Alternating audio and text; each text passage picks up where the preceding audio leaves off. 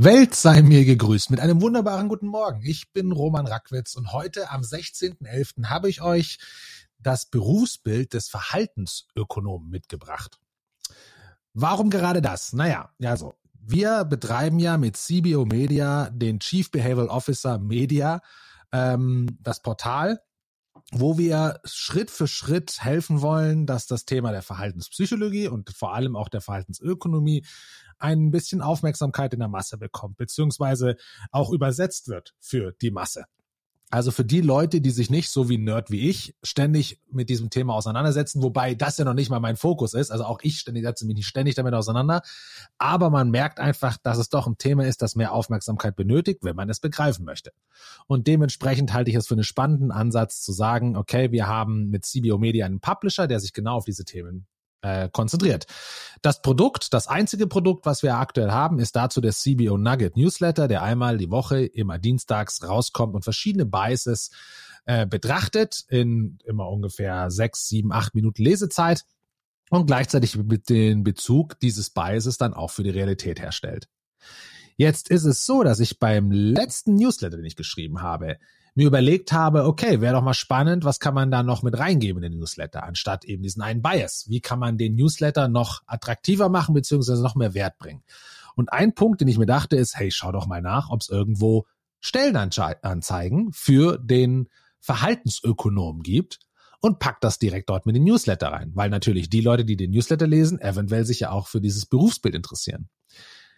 Und da ist mir eine Sache aufgefallen. Ich habe den bei der klassischen, also beim, wenn man wirklich direkt nach einem Verhaltensökonom sucht, gab es insgesamt fünf ausgeschriebene Stellen.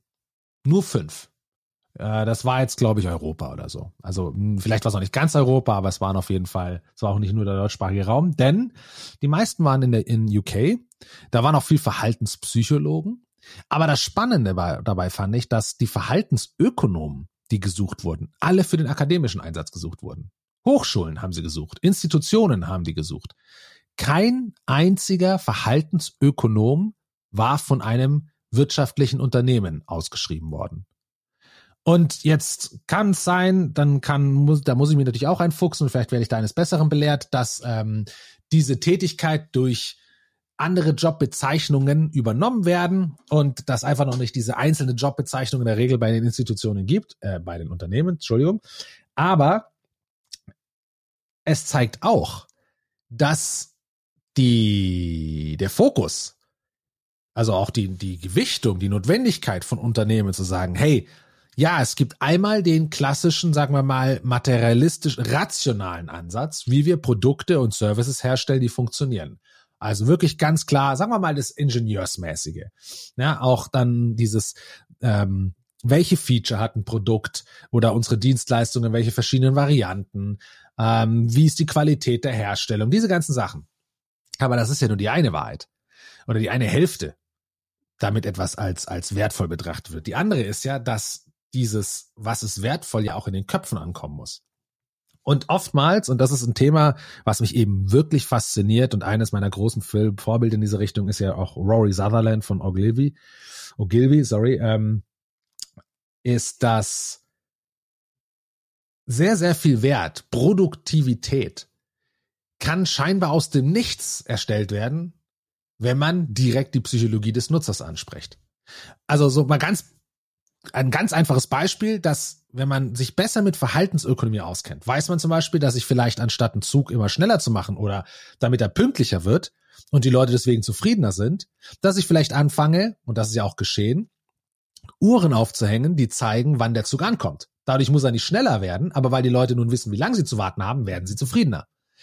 Also das Problem der Zufriedenheit der Leute in dieser Beziehung, es ist natürlich das im Kontext der Deutschen Bahn ein bisschen ein doofes Beispiel, aber es ist ja nicht nur in Deutschland so, aber es ist halt, man weiß einfach, dass jemand lieber zehn Minuten wartet, wenn er weiß, es sind zehn Minuten, als wenn er nur vier, fünf Minuten wartet, ohne zu wissen, wie lange es wirklich sein wird. Und das ist bei ganz vielen anderen Sachen genauso. Die Psyche spielt einfach nur mal eine Rolle. Den Placebo-Effekt kennen wir alle. Ja, auch, oder zum Beispiel den, den Preiseffekt. Also es ist, es gibt Untersuchungen dazu, dass ein Medikament besser wirkt, wenn die Leute glauben, es ist teurer. oder eher danach schmeckt. Oder warum wird eine Zahnpasta äh, kommt, wenn du sie ausdrückst, in drei Farben, die getrennt voneinander sind, wenn sie eh sofort durch die Zahnbürste gemischt werden und sie auch gemischt werden müssen. Diese getrennt in die Zahnpackung äh, reinzubekommen, ist ja viel aufwendiger. Alles Psychologie. Und ich finde es faszinierend, dass, jedenfalls ist das meine, ein bisschen meine, meine Rück, mein Rückschluss darauf, dass Unternehmen einfach nicht wirklich auf der Suche sind oder nicht in der Masse, wie es aus meiner Sicht sein sollte und auch nicht auf der von mir aus Vorstandsebene, dass man da jemanden hat, der genau dafür zuständig ist. Und das fiel mir nur wieder auf, als ich dann Verhaltensökonomie eingegeben habe als Jobposition und kein einziges Unternehmen nach einem Verhaltensökonom gesucht hat. Psychologen, ja, im HR, Entschuldigung, im HR-Bereich und so. Aber ein Verhaltensökonom, der dann dementsprechend aus meiner Sicht alles in dem Unternehmen, also sowohl nach intern für die Mitarbeiter als auch nach außen, Produkt, Dienstleistung und so weiter, unter diesem Gesichtspunkt der Verhaltenspsychologie analysiert und auch die Verantwortung dafür hat. Das finde ich nach wie vor überraschend. Und ähm, es zeigt nach wie vor, wie sehr das Thema unterschätzt wird, was natürlich immer wieder auch eine Gelegenheit ist für andere zu sagen, hey, da kann man früh dabei sein. Das sind noch ungehobene Schätze, die man wirklich heben kann. Ähm, denn ja, genau. Ich glaube, da besteht auch eine Möglichkeit mit relativ wenig Einsatz, gerade auch was, was eben Aufwand, anstatt unglaubliche Budgets auszugeben, um noch irgendwas noch zwei kmh schneller zu machen, mit viel weniger in den Köpfen der Leute das anders positionieren kann, ähm, über psychologische Ansätze und dadurch die Produktivität beziehungsweise die Rendite steigern kann.